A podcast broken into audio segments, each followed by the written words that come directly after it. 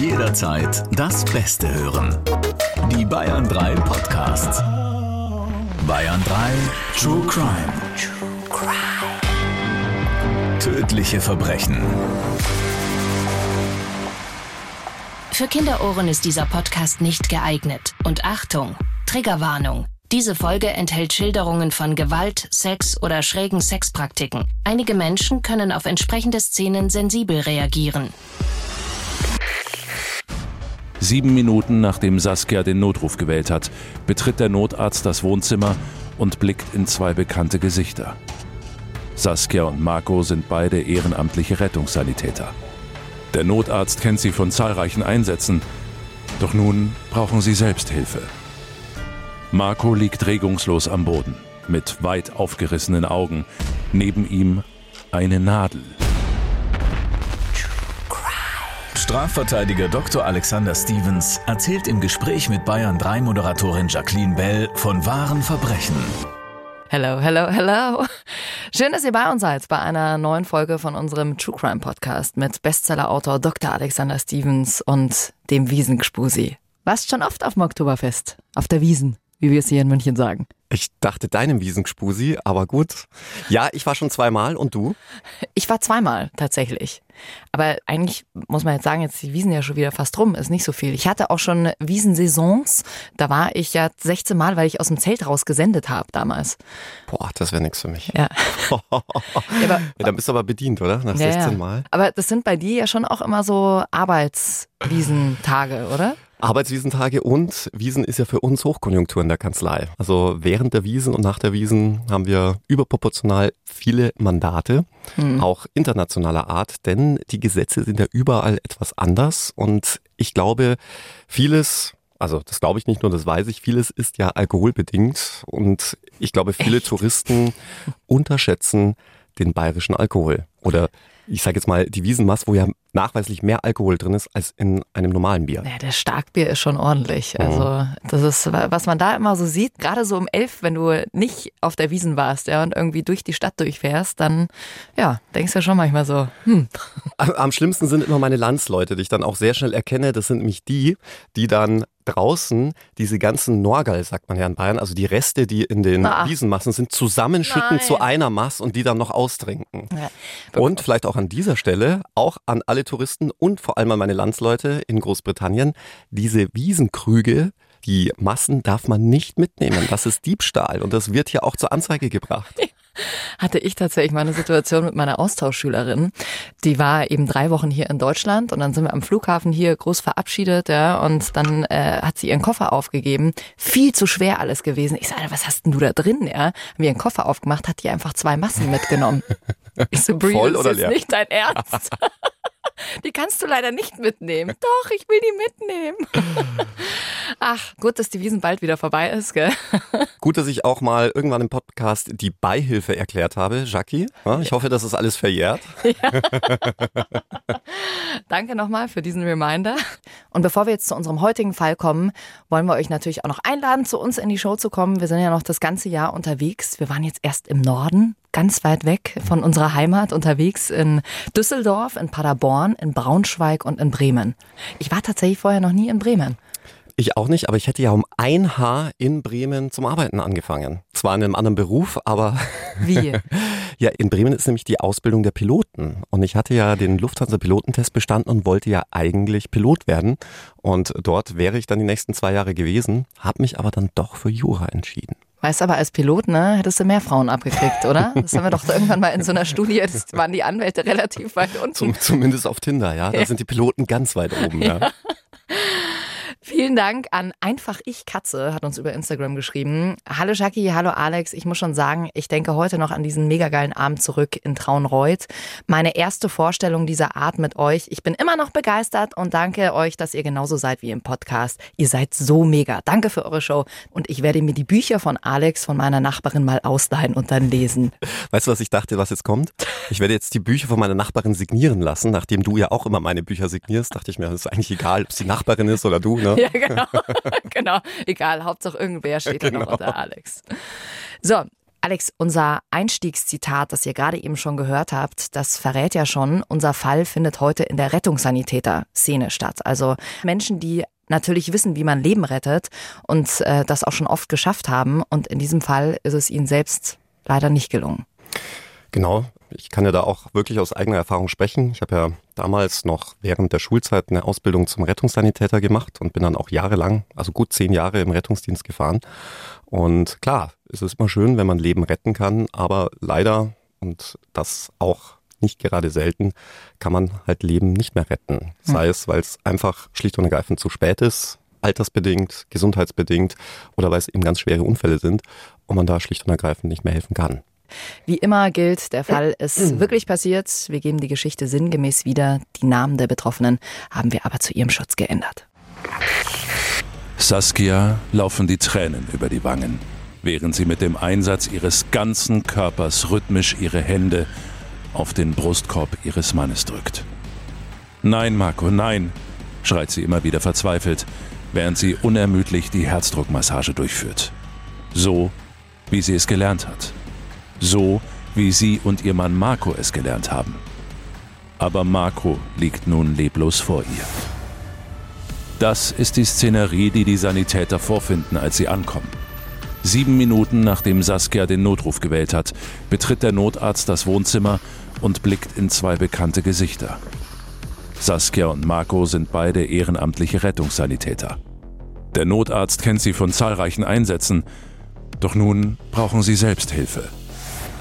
Marco liegt regungslos am Boden, mit weit aufgerissenen Augen, neben ihm eine Nadel.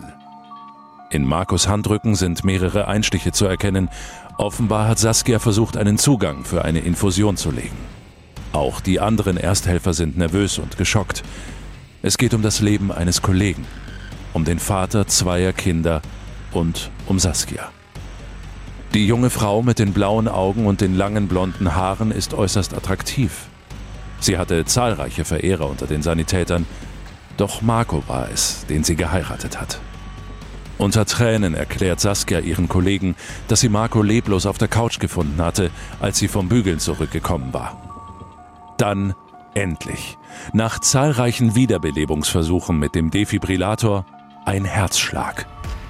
Marco kommt ins Krankenhaus. Saskia erklärt den Ärzten, Marco habe Probleme gehabt mit dem Herzen. Immer wieder hätte sie ihn gebeten, endlich seinen hohen Blutdruck abchecken zu lassen. Marco kommt nicht mehr zu Bewusstsein. Vier Tage nach seiner Einlieferung stirbt er. Ein gesunder, sportlicher Mann, gerade mal 40 Jahre jung. Ein unfassbarer Schock für Saskia und die beiden Kinder, aber auch für alle Freunde und Bekannten.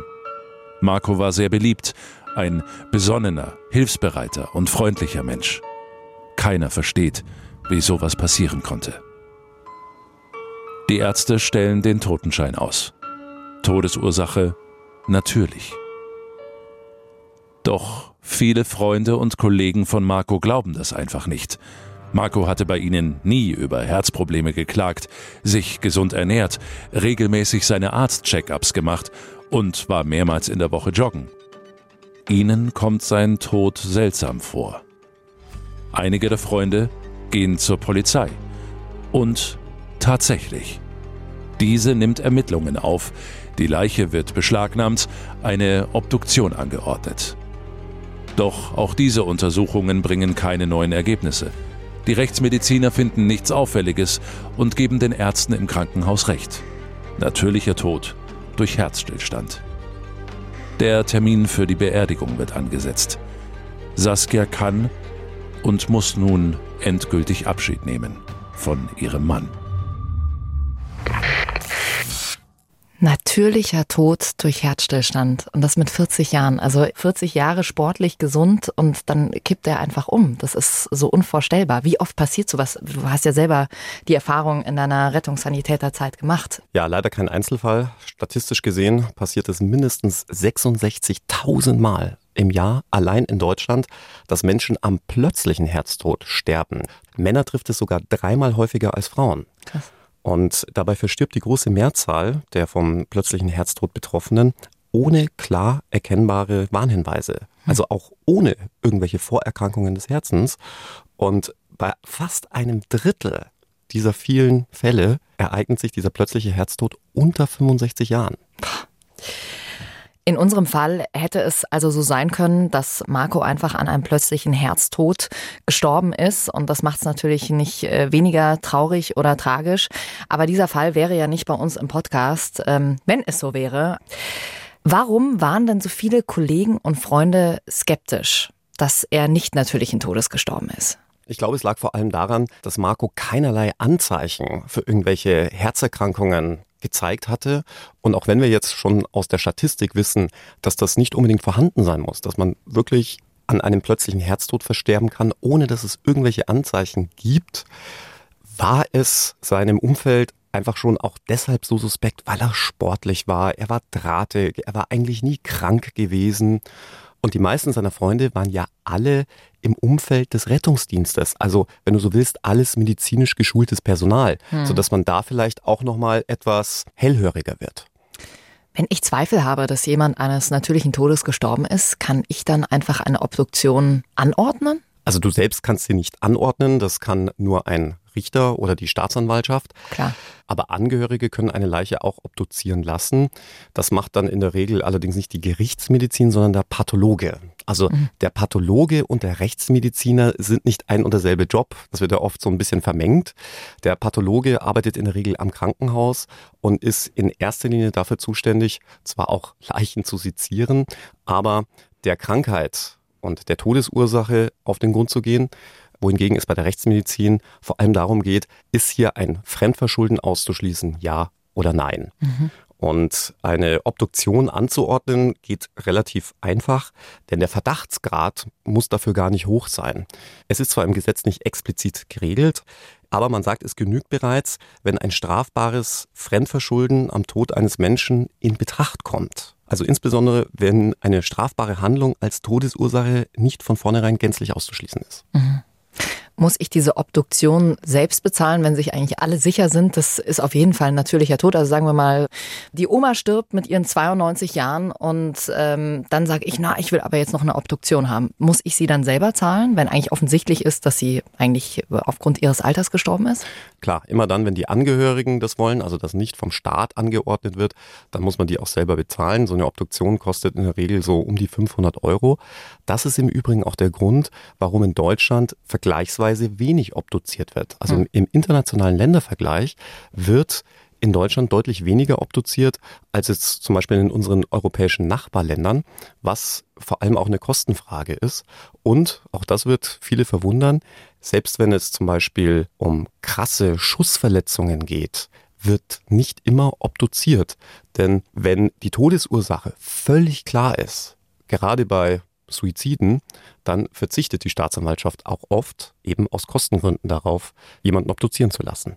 Aber dann muss es ja wirklich völlig klar sein, ne? weil manchmal kann es ja auch nach einem Suizid aussehen. Und deswegen kritisieren ja vor allem die deutschen Rechtsmediziner, wie das Ganze in Deutschland abläuft. Viele Rechtsmediziner gehen davon aus, dass ein Großteil der Morde in Deutschland gar nicht aufgeklärt wird. Beruhigt einen immer wieder total, sowas zu hören. Also hier in unserem Fall, das haben wir ja gerade gehört, die Rechtsmediziner geben den Ärzten recht, natürliche Todesursache. Alex, diese tragische Geschichte von Marco kam ja über einen Umweg zu dir. Du hast ja erst zwei Jahre nach seinem Tod überhaupt davon erfahren. Und zwar, weil du einen neuen Klienten hattest, Christian. Genau, Christian kannte mich noch aus Rettungsdiensttagen, wusste, dass ich jetzt Strafverteidiger bin und war zu mir in die Kanzlei gekommen, weil er ein Problem hatte. Er war in der ersten Instanz vom Amtsgericht zu einer empfindlichen Geldstrafe verurteilt worden und hatte deshalb auch seinen Job verloren. Der Vorwurf lautete auf gefährliche Körperverletzung. Und deshalb wollte sich Christian von mir beraten lassen, wie die Erfolgsaussichten in der nächsten Instanz sind und was er jetzt gegen dieses Urteil machen kann. Was heißt empfindliche Geldstrafe? Ja, gute Rückfrage. Das ist so ein geflügelter Satz unter Juristen. Eine empfindliche Geldstrafe bedeutet meistens, dass es eine sehr hohe Geldstrafe ist. Und das nicht nur in Bezug auf die faktische Höhe an Geld, was man bezahlen muss, sondern auch die Anzahl an Tagessätzen. Ah. Und daran macht ja der Jurist fest, ob jemand als vorbestraft gilt oder nicht. Viele True Crime Fans wissen das, weil man das immer wieder hört. Also bis zu einer Geldstrafe von 90 Tagessätzen, also einschließlich der 90, gilt man als nicht vorbestraft im Führungszeugnis, sofern man nicht schon mal irgendwas auf dem Kerbholz hat. Das ist ganz wichtig. Das heißt, wenn du einmal zu 15 Tagessätzen verurteilt wirst und einmal zu 30, bist du vorbestraft. Ja. Also wusste man schon mal, es war eine hohe Summe, die er hier zahlen sollte. Und der Vorwurf gefährliche Körperverletzung ist ja kein Kavaliersdelikt. Mhm. Also, Markus Ex-Kollege Christian ist also angeklagt wegen gefährlicher Körperverletzung. Und um jetzt zu verstehen, was mit Marco passiert ist, hören wir mal rein in Christians Geschichte. Rettungssanitäter Christian liegt auf der Trage eines ausrangierten Rettungswagens. Um ihn herum stehen sechs seiner Kollegen und eine befreundete Krankenschwester. Sie beugen sich über ihn. Ihre Blicke nervös. Die Stimmung ist gespannt. Alles ist vorbereitet für das Experiment. Sie wollen Antworten auf die Frage, was passiert zwischen Leben und Tod. Stimmen die Geschichten vom Licht am Ende des Tunnels? Zieht das ganze Leben noch einmal an einem vorbei? Christian hat sich als erster freiwillig als Versuchskaninchen gemeldet. Schließlich war es auch seine Idee. Ein Film hatte ihn wohl darauf gebracht. Alle notwendigen Medikamente haben sie besorgt. Narkosemittel, die das Bewusstsein, die Atmung und letztlich auch den Herzschlag aussetzen. Wenige Sekunden nach der Verabreichung steht der Kreislauf still. Dann müssen sofort Wiederbelebungsmaßnahmen eingeleitet werden, ansonsten folgt innerhalb weniger Minuten der Tod. Christian atmet tief durch. Es geht los. Die Freunde spritzen Christian das Narkosemittel. Die Atmung setzt aus. Es folgt ein weiteres Medikament. Herzstillstand. Das bekannte, monotone Piepen des EKGs ertönt. 30 Sekunden warten die Freunde ab. Sie wollen Christian genug Zeit geben für seine Nahtoderfahrung. Dann Hektik, Beatmung, Herzdruckmassage und nach nur wenigen Sekunden der erste Herzschlag. Christian schlägt die Augen auf. Sie haben ihn zurückgeholt. Das Experiment hat geklappt. Später erzählt Christian von einem ewig langen schwarzen Korridor, in dem er in seinem klinisch toten Zustand war. Am Ende habe er ein flackerndes weißes Licht gesehen und einen Schatten mit ausgestreckten Armen. Nach diesem ersten Versuch wiederholen die Freunde die Nahtodexperimente und üben an sich selbst gleich noch andere Maßnahmen, die sie im Rettungsdienst anwenden. Zum Beispiel, wie man einen Schlauch in die Luftröhre einführt. Außerdem filmen sie sich bei den Nahtoderfahrungen, damit der jeweilige Proband sich später selbst dabei sehen kann. Ist das verrückt? Erinnert einen so ein bisschen an den Film aus den 90ern, Flatliners. Hast du ihn gesehen mit Julia Roberts und äh, Kevin Bacon? Ich habe ihn nicht gesehen, aber das war der Film, der wohl auch ausschlaggebend war für diese Experimente. Ach was. Mhm. Ja, also da machen eben Medizinstudenten genau das. Aber diese Nahtoderfahrung ist natürlich schon was Interessantes, weil man das auch immer wieder ja von, von Leuten hört. Ich habe auch einen äh, Kollegen von mir, der hatte einen Motorradunfall und der hat auch genau davon berichtet, ja, dass du einfach dieses Licht siehst und das nochmal so dein ganzes Leben an dir vorbeigeht.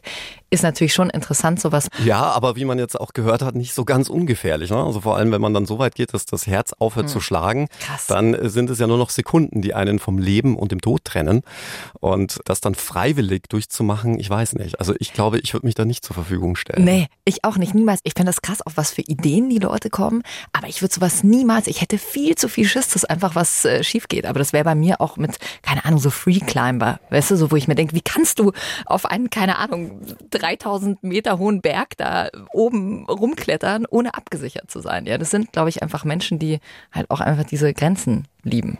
Absolut. Bei mir schon bei Bungee-Jumping Schluss. Aber ich mir denke, warum? Das ist so gegen die Natur. ich glaube, der Kick ist schon geil, wenn du da runterspringst und diesen Adrenalinstoß hast. Also ich sehe schon, du bist der waghalsigere von uns beiden. ja. Jetzt fragt ihr euch vielleicht, was hat denn das jetzt mit unserem Fall zu tun und mit Marco? Dazu kommen wir noch, ist ein bisschen verschachtelt, aber wirklich super spannend. Also, das alles bleibt ja für Christian und seine Freunde nicht ohne Folgen. Er war ja dann eben bei dir, weil er verurteilt wurde wegen gefährlicher Körperverletzung. Und das ist juristisch auch für Laien wie uns total spannend, Alex. Lass uns da mal einen kleinen Exkurs machen. Ja, es ist, wie du schon richtig sagst, ein bisschen kompliziert. Ich versuche es sehr vereinfacht darzustellen. Also, Der Jurist spricht von einer Körperverletzung bei jedem Eingriff in die körperliche Unversehrtheit. Das kann also sowohl psychischer als auch physischer Natur sein. Das bedeutet, bereits jede Spritze beim Arzt ist eine Körperverletzung, auch wenn die vielleicht gar nicht so richtig wehtut, aber bei der Spritze kann es auch schnell sogar eine gefährliche Körperverletzung sein, weil dann auch nochmal ein Stoff eingebracht wird. Mhm. Und wenn der zum Beispiel ich sage jetzt mal abstrakt gesprochen gefährlich ist, kann das dann auch schon diesen deutlich schwereren Straftatbestand erfüllen. Vielleicht auch das noch mal ganz kurz. Der Unterschied zwischen einer einfachen Körperverletzung liegt immer darin, wie der Begriff schon sagt, dass das deutlich gefährlicher für den Körper ist. Mhm. Zum Beispiel, wenn du jemanden kurz am Hals würgen würdest, ist das schon abstrakt lebensgefährlich. Mhm. Ja, dann kann man nicht mehr von einer einfachen Körperverletzung sprechen. Und in unserem Fall fragt man sich dann vielleicht, ja, aber Moment mal, mag ja alles schön und gut sein. Die haben denen was gespritzt und jemanden zum Herzstillstand zu verhelfen, das mag alles schon sicherlich eine gefährliche Körperverletzung sein, aber die haben doch da eingewilligt. Na, die haben das doch freiwillig genau. gemacht. Und jetzt kommen wir zur eigentlichen Problematik in Christians Fall. In Deutschland gibt es keine grenzenlose Einwilligung. Man kennt es ja auch von der Sterbehilfe. Du darfst dich ja in Deutschland nicht aktiv töten lassen. Auch wenn du das unbedingt willst, jemand, der das machen würde, egal ob das jetzt ein Laie ist oder ein Arzt, der würde sich strafbar machen. Und zwar mit bis zu fünf Jahren Freiheitsstrafe. Ja. Dazu musst du nach wie vor in die Schweiz gehen. Wir hatten es ja auch schon mal thematisiert in einem unserer Podcasts.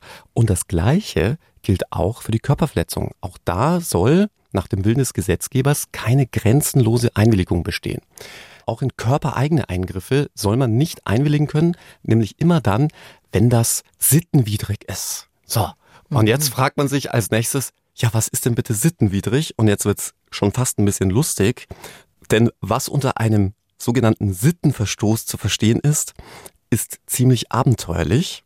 Der Jurist definiert den Verstoß gegen die guten Sitten, wenn es, halte ich fest, gegen das Anstandsgefühl aller billig und gerecht Denkenden verstößt. Okay. Also ich glaube, mehr Gummiparagraph geht nicht. Hä? Ja. also, Super. weil was du als anständig empfindest, empfinde ich vielleicht schon längst als unanständig ja, eben, oder wen umgekehrt. Man sich da, ja. genau. Das ist jetzt die Frage.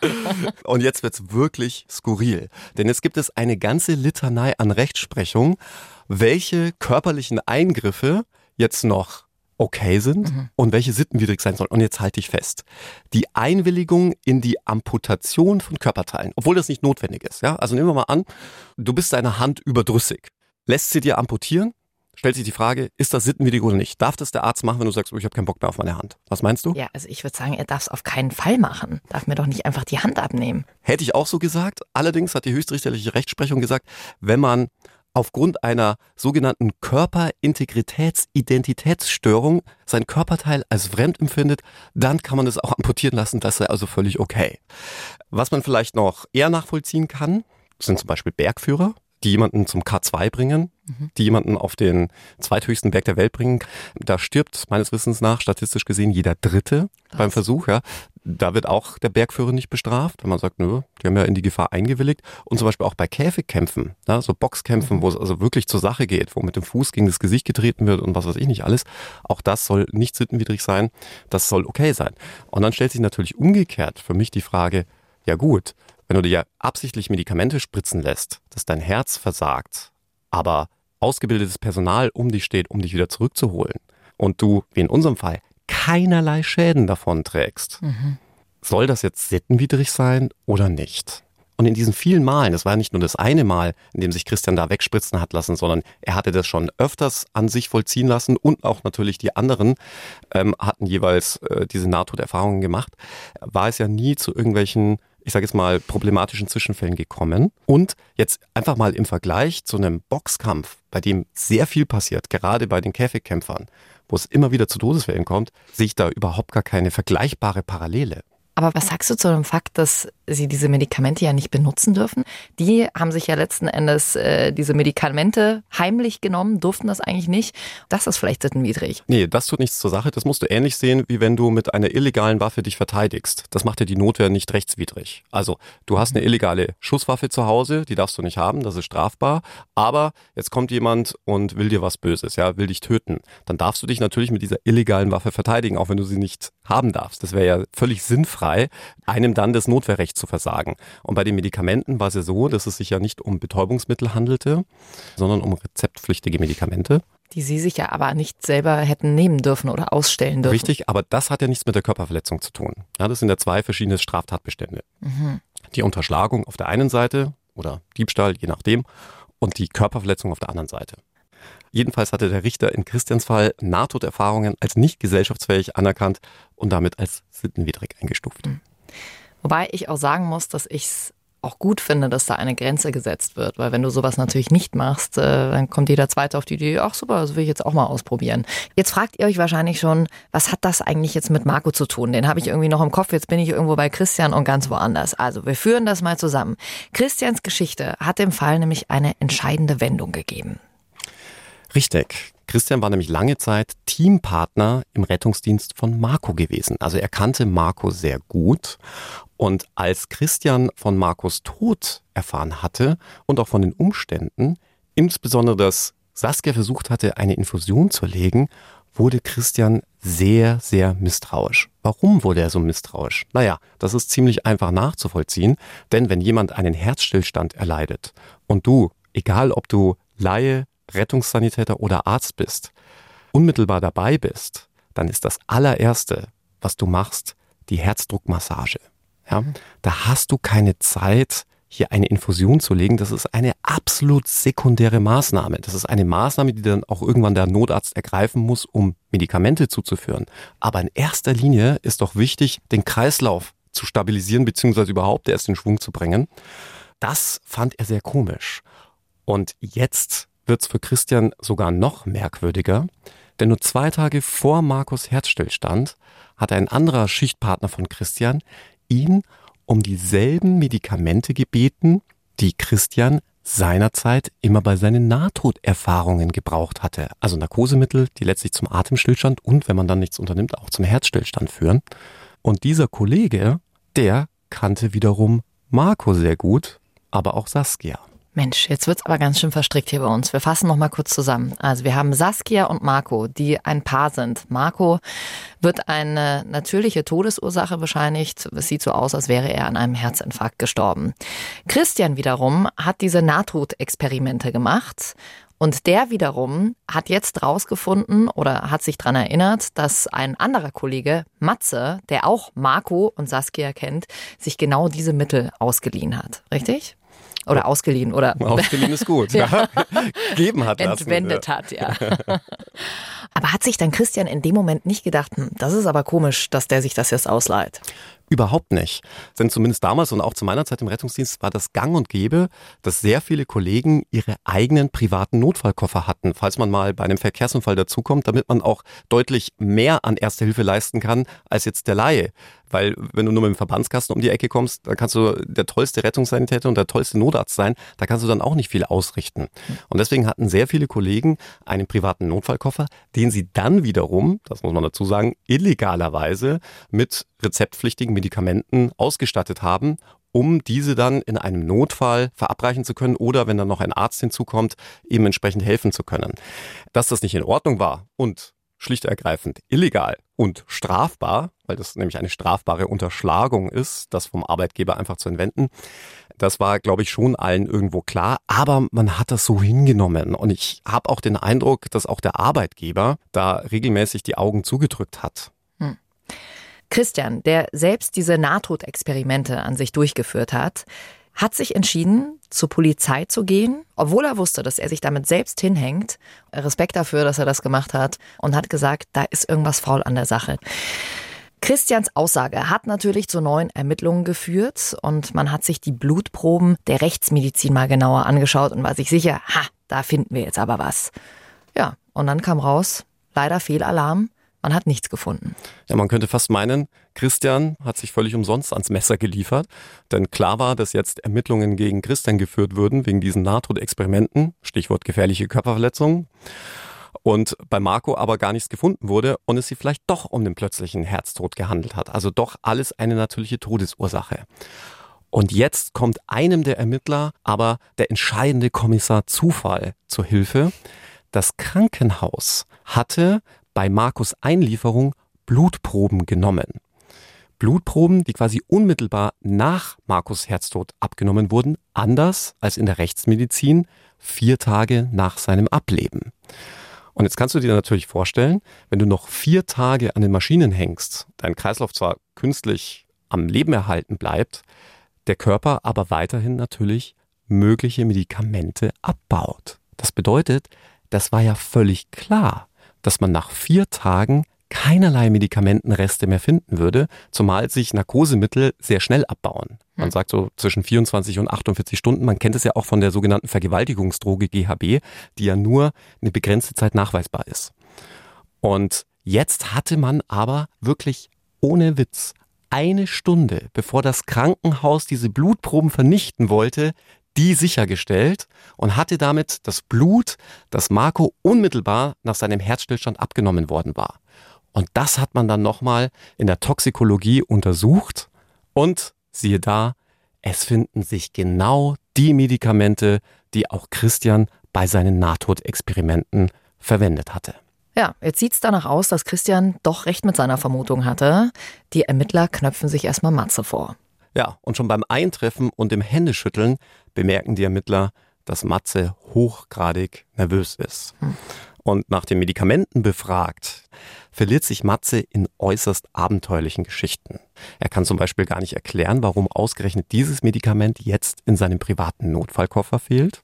Ja, gab es jetzt in den letzten zwei Tagen etwa einen Notfall, mhm. wo Matze als Rettungssanitäter ein Narkosemittel hätte spritzen müssen, was ja eigentlich eine ärztliche Maßnahme ist?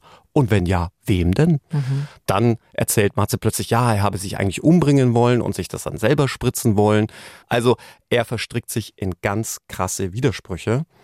Und dann passiert etwas, womit wirklich überhaupt niemand gerechnet hat, auch nicht die Ermittler. Nach drei langen Zigarettenpausen sagt Matze mit gesenktem Blick plötzlich, es war von langer Hand geplant. Und sichtlich erschüttert beginnt Matze dann mit einer Beichte, mit der man in diesem Fall überhaupt nicht gerechnet hat. Ja, und da kommt jetzt auch Saskia ins Spiel. Ganz richtig. Denn die gute Saskia, die sich so aufopfernd um Marco noch gekümmert hatte, war wohl doch nicht so die liebende und sorgende Ehefrau, wie es vielleicht auf den ersten Blick den Anschein gemacht haben mag. Denn Saskia hat ihren Marco auf gut Deutsch nach Strich und Faden betrogen. Das ging sogar so weit, dass am letzten Heiligabend Marco in seinem Büro hatte schlafen müssen und nicht zu sich nach Hause durfte, weil Saskia lieber mit ihrer Affäre hatte Weihnachten feiern wollen. Und irgendwann hatte Saskia auch Matze, dem Schichtpartner von Marco, schöne Augen gemacht.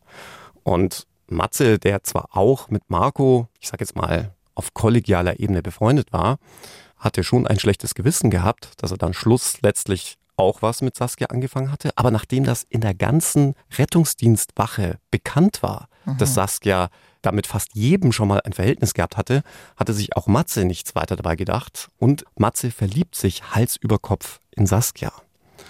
Und es geht sogar so weit, dass Matze sogar einige Monate mit in das Haus von Marco einzieht als Untermieter. Hm. Ob Marco dann davon wusste oder das geahnt hat, dass zwischen Matze und Saskia was läuft, weiß ich nicht. Jedenfalls kann man sich schon denken, dass auch die Liaison mit Matze nicht sonderlich lange halten sollte, denn schon nach wenigen Monaten hatte auch Matze ausgedient und Saskia hatte sich schon wieder den nächsten geangelt. Mhm. Nur hatte Saskia nach einiger Zeit sich dann doch wieder an Matze gewandt und ihm dann offenbart, dass eines der beiden Kinder, von denen jeder glaubte, dass das die Kinder von Marc und Saskia seien, von Matze sei. Hm. Also sie hat gesagt, das eine Kind, das ich hier mit Marco habe, das ist überhaupt nicht von Marco, das ist in Wirklichkeit von dir, Matze. Und jetzt muss ich dir noch was sagen, Matze. Ich werde regelmäßig von Marco geschlagen und vergewaltigt. Und er schlägt auch die Kinder. Und das bedeutet ja im Umkehrschluss. Auch dein Kind. Auch dein Kind. Hm. Ja. Also, das klingt ehrlich gesagt äh, wie aus so einer schlechten Soap, wo sich einer ausgedacht hat, so, welche Verstrickung könnten wir denn noch einbauen? Ah ja, okay, das ist sein Kind, ja. Wie geht's weiter? Saskia bittet Matze, ihr aus dieser verzweifelten Lage zu helfen. Immerhin wird sie ständig geschlagen, vergewaltigt, auch die Kinder sollen von Marco geschlagen werden, obwohl Marco jetzt überhaupt nicht als gewalttätig im Freundeskreis und auch Matze bekannt ist. Nichtsdestotrotz überzeugt Saskia Matze davon, dass sie hier in einer prekären Situation ist und dass man hier Abhilfe schaffen muss. und der einzige Ausweg sei es, Marco umzubringen. Und über die Zeit hinweg baut Saskia immer mehr Druck auf Matze auf und sagt ihm, pass mal auf, wenn du jetzt das Problem Marco nicht bald löst, wirst du dein Kind nie wiedersehen und ich suche mir einen anderen. Also Saskia fordert Matze letzten Endes dazu auf, Marco zu ermorden. Und ja. das gesteht Matze dann genauso vor der Polizei. Ja, und die können eigentlich nur noch mit weit geöffneten Mund und Augen Matze völlig fassungslos zuhören. Saskia und Matze hacken dann folgenden perfiden, ich würde schon fast sagen, teuflischen Plan aus. Matze erinnert sich nämlich an diese besagten Nahtodexperimente von Christian. Und so schließt sich nämlich jetzt unser hm. Kreis. Denn Matze wusste von Christian, dass die regelmäßig sich Medikamente spritzen, die dazu führen, dass letztlich die Atmung und der Kreislauf aussetzt. Nur, dass natürlich Christian dafür gesorgt hat, durch Wiederbelebungsmaßnahmen, dass man wieder zurückgeholt wird und sich Matze gedacht hat, naja, wenn ich die Wiederbelebungsmaßnahmen erstmal einfach weglasse, dann ja. ist unmittelbare Folge, dass man daran verstirbt. Mhm. Und dadurch, dass es ja so häufig in Deutschland zu einem plötzlichen Herztod kommt, würde auch keiner Verdacht schöpfen. Und deshalb war dann folgender Plan geboren. Matze würde Marco diese Medikamente spritzen. Marco würde daraufhin einen Atemstillstand und dann letztlich in der Folge auch einen Herzstillstand erleiden.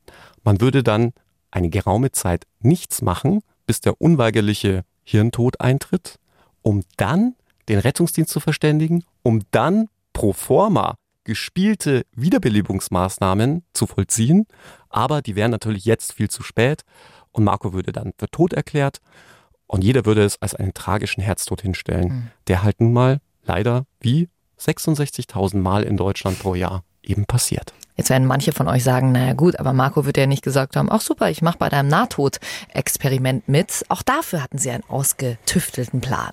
Und da kommt jetzt Saskia ins Spiel. Denn Matze hatte eine Bedingung, wenn er bei diesem Mordvorhaben mitwirken sollte. Er hat gesagt, er würde Marco diese Medikamente nur im Schlaf spritzen und er würde Marco keinesfalls dabei berühren wollen. Dann kam Saskia mit dem Plan, dem Marco ein Schlafmittel ins Getränk zu mixen. Und das Ganze wird noch viel perfider. Damit Marco dieses Getränk mit dem Schlafmittel überhaupt erst zu sich nimmt, hat sie ein Wetttrinken zwischen Marco und seinen Kindern organisiert. Sie hatte kurz vor dem Zubettgehen Marco und den Kindern Milchshakes kredenzt. In die Milchshakes der Kinder war natürlich nichts drinnen und in dem Milchshake von Marco war hochdosiertes Schlafmittel. Marco hat dann dieses Wetttrinken mit den Kindern veranstaltet, hat dann noch die Kinder zu Bett gebracht und ist dann total schläfrig geworden. Und Saskia hat dann noch ganz aufopferungsvoll ihm angeboten, sich doch auf die Couch zu legen und ein bisschen auszuruhen und hatte dann noch gesagt, du, das kommt sicherlich vom Kreislauf, soll ich dir nicht eine Infusion legen? Und damit waren zwei Fliegen mit einer Klappe geschlagen aus Saskias Sicht. Marco hatte geschlafen, Marco hatte eine Infusion und damit musste Matze, der dann letztlich die todbringenden Medikamente gespritzt hat, Marco nicht anfassen, sondern fand dann einen schlafenden Marco vor. Matze hat dann seine Sachen zusammengepackt, nachdem Marcos Herz hatte aufgehört zu schlagen und Saskia hat dann in der Zwischenzeit den Rettungsdienst alarmiert. Das ist vollkommen krank. Dieses Schauspiel auch mit den Kindern hier, Wetttrinken und so, das ist ja wirklich ein bis ins kleinste Detail ausgetüftelter Plan gewesen. Hätte Christian nichts gesagt, wäre der Fall um Marco abgeschlossen gewesen. Und ein schwerwiegender Mord wäre so nicht aufgeklärt worden. Und im Übrigen, auch wenn Matze die Klappe gehalten hätte, wäre es deutlich anders ausgegangen. Denn dann hätte man davon ausgehen müssen, dass hier ein weiteres Nahtbrotexperiment einfach schrecklich schiefgelaufen ist. Und das wäre ja nur fahrlässige Tötung gewesen. Ja. Das heißt, dafür wäre weder Matze noch Saskia in den Knast gewandert. Alex, weiß man denn, ob das, was Saskia erzählt hat, über Marco wirklich gestimmt hat? Also, dass er die Kinder geschlagen hat und äh, ja, sie vergewaltigt hat? Im anschließenden Gerichtsverfahren hat man das natürlich aufklären wollen und auch müssen, weil das ja auch eine entscheidende Rolle für das Strafmaß spielen kann. Stichwort Haustyrannenmorde. Wir haben ja auch da schon mal drüber gesprochen, dass es ja auch Fälle gibt, bei denen vor allem Frauen ihre Partner ermorden, weil sie über Jahre lang schwerstens misshandelt oder auch vergewaltigt werden.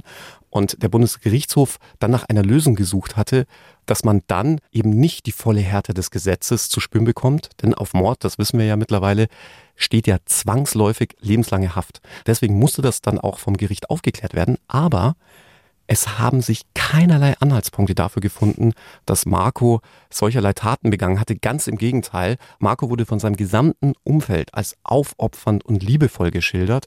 Und es hatte ja auch im Vorfeld nie eine Anzeige seitens Saskia gegeben oder dass die Nachbarn mal Schrei gehört hätten oder ähnliches. Es gab wirklich keinerlei Hinweise darauf, dass Marco jemals gewalttätig geworden war. Jetzt fragen sich natürlich viele von euch, was war denn jetzt ihr Motiv, Marco umzubringen? Eigentlich, wenn du so willst, das älteste Motiv der Welt, nämlich Geld. Marco hatte mittlerweile die Nase gestrichen voll von den unzähligen Affären seiner Ehefrau und hatte, wie die Ermittler herausfinden konnten, vor, sich von Saskia zu trennen. Und das hätte aber unweigerlich dazu geführt, dass Saskia ziemlich leer ausgegangen wäre, weil sich Marco im Rahmen eines Ehevertrags ganz gut abgesichert hatte. Alex, mit welchem Urteil ist das Ganze denn jetzt ausgegangen? Matze wurde wegen Mordes zu lebenslanger Haft verurteilt. Das bedeutet, er muss für 15 Jahre mindestens ins Gefängnis, kann danach auf Bewährung raus. Bei Saskia hat das Gericht sogar noch eins draufgesetzt und zusätzlich zur lebenslangen Haftstrafe die besondere Schwere der Schuld festgestellt. Das bedeutet, dass erst nach 15 Jahren überhaupt darüber entschieden wird, wie viele Jahre noch on top kommen. Und im Durchschnitt bedeutet das meist irgendetwas zwischen 23 und 27 Jahren. Und begründet hat das Gericht das damit, dass bei Saskia gleich zwei Mordmotive vorlagen.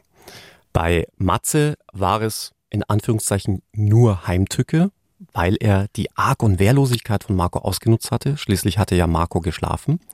Bei Saskia war es ja nicht nur die Heimtücke, sondern auch die Habgier. Und wenn du mehrere Mordmerkmale in dir vereinst, dann sagt die Rechtsprechung, kann man jemandem auch die besondere Schwere der Schuld geben, weil das einfach nochmal deutlich niedriger und deutlich verwerflicher ist, als wenn man quasi nur ein Mordmotiv hat. Für Saskia absolut die gerechte Strafe, vor allem wenn ihr jetzt noch das hört, was wir euch jetzt gleich noch erzählen werden, wo ich mir dachte, also äh, ja, e-, Ehrlichkeit, glaube ich, existiert in ihrem Wortschatz einfach nicht. Alex, äh, was ist noch rausgekommen? Im Rahmen des Gerichtsverfahrens wurden auch alle Liebhaber als Zeugen vernommen.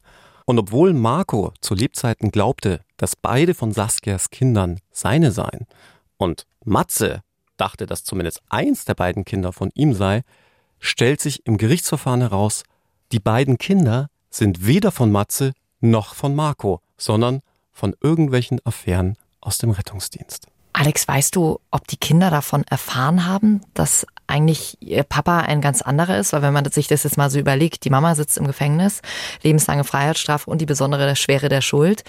Der Papa, von dem sie immer dachten, es ist der Papa, Marco, ist gestorben.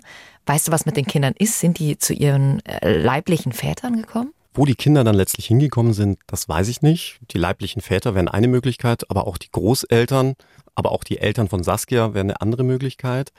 Dass die Kinder davon erfahren haben, wer ihre leiblichen Eltern wirklich sind, davon ist auszugehen, denn der Fall hat zum einen für ein riesiges Medienecho seiner Zeit gesorgt. Also du konntest dich dem ja schon fast nicht entziehen und zum anderen hast du ja als Kind auch einen Anspruch drauf zu erfahren, wer dein Vater ist.